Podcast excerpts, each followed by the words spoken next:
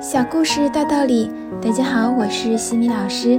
今天给大家带来的是哈佛家训经典小故事，故事的题目是《总统和亿万富翁的生活原则》。托马斯·杰斐逊是美国第二任总统，他在给孙子的忠告中提到了以下十点生活原则：一、今天能做的事情绝对不要推到明天；二、自己能做的事情，绝对不要麻烦别人。三，绝不要花还没有到手的钱。四，绝不要贪图便宜购买你不需要的东西。五，绝对不要骄傲，那比饥饿和寒冷更有害。六，不要贪食，吃得过少不会使人懊悔。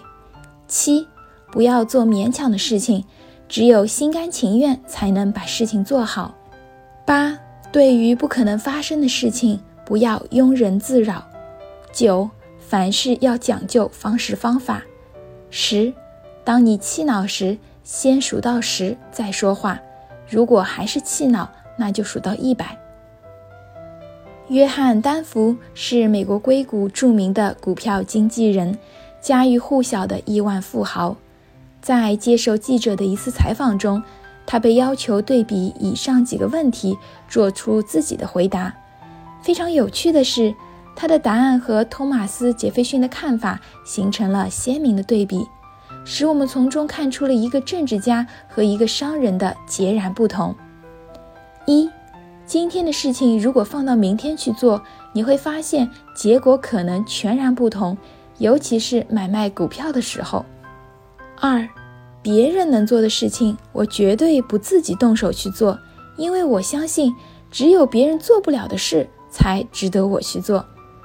三，如果可以花别人的钱来为自己赚钱，我就绝对不从自己口袋里掏一个子儿。四，我经常在商品打折的时候去买很多东西，哪怕那些东西现在用不着，可是总有用得着的时候，这是一个基本的预测功能。就像我在股票低迷的时候买进，需要的是同样的预测功能。五，很多人认为我是一个狂妄自大的人，这有什么不对呢？我的父母、我的朋友在为我骄傲，我看不出我有什么理由不为自己骄傲。我做得很好，我成功了。六，我从来不认为节食这么无聊的话题有什么值得讨论的。哪怕是为了让我们的营养学家们高兴，我也要做出喜欢美食的样子。事实上，我的确喜欢美妙的食物。我相信大多数的人都有跟我一样的喜好。七，我常常不得不做我不喜欢的事情。我想，在这个世界上，我们都没有办法完全按照自己的意愿做事儿。我的理想是当一个音乐家，最后却成为了一个股票经纪人。八，我常常预测灾难的发生，哪怕那个灾难的可能性在别人看来几乎为零。正是我的这种本能，使我的公司能够在美国的历次金融危机中安然逃生。九，我认为只要目的明确，就不惜代价去实现它。至于手段，在这个时代，人们只重视结果，有谁会去在乎手段呢？十。我从不隐瞒我的个人爱好以及我对一个人的看法，尤其是当我气恼的时候，我一定要用大声吼叫的方式发泄出来。哈佛箴言：每个人都有自己的原则，无论是托马斯·杰弗逊还是约翰·丹福，不同的行为原则会造就不同的个性，而不同的个性最终将造就不同的人生。这就是托马斯·杰弗逊之所以是托马斯·杰弗逊，约翰·丹福之所以是约翰·丹福的原因了。你成为什么样的人，仅靠空想是办不到的。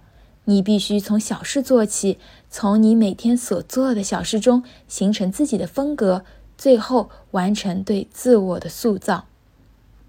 今天的分享就到这里。如果你喜欢这个小故事，欢迎在评论区给到反馈意见。